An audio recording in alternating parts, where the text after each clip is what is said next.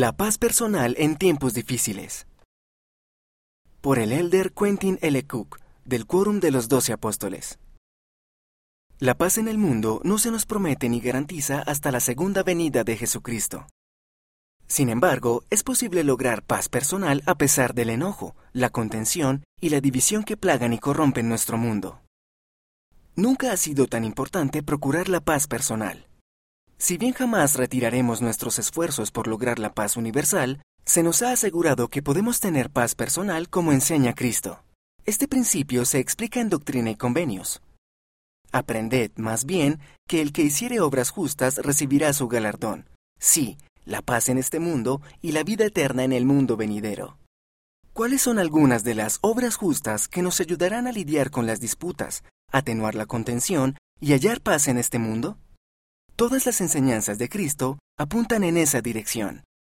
Mencionaré unas pocas que me parecen de particular importancia. Primero, amen a Dios, vivan sus mandamientos y perdonen a todos. Segundo, busquen los frutos del Espíritu. Tercero, ejerzan el albedrío para escoger la rectitud. Cuarto, edifiquemos Sion en nuestro corazón y en nuestro hogar. Quinto, siguen las admoniciones actuales de nuestro profeta.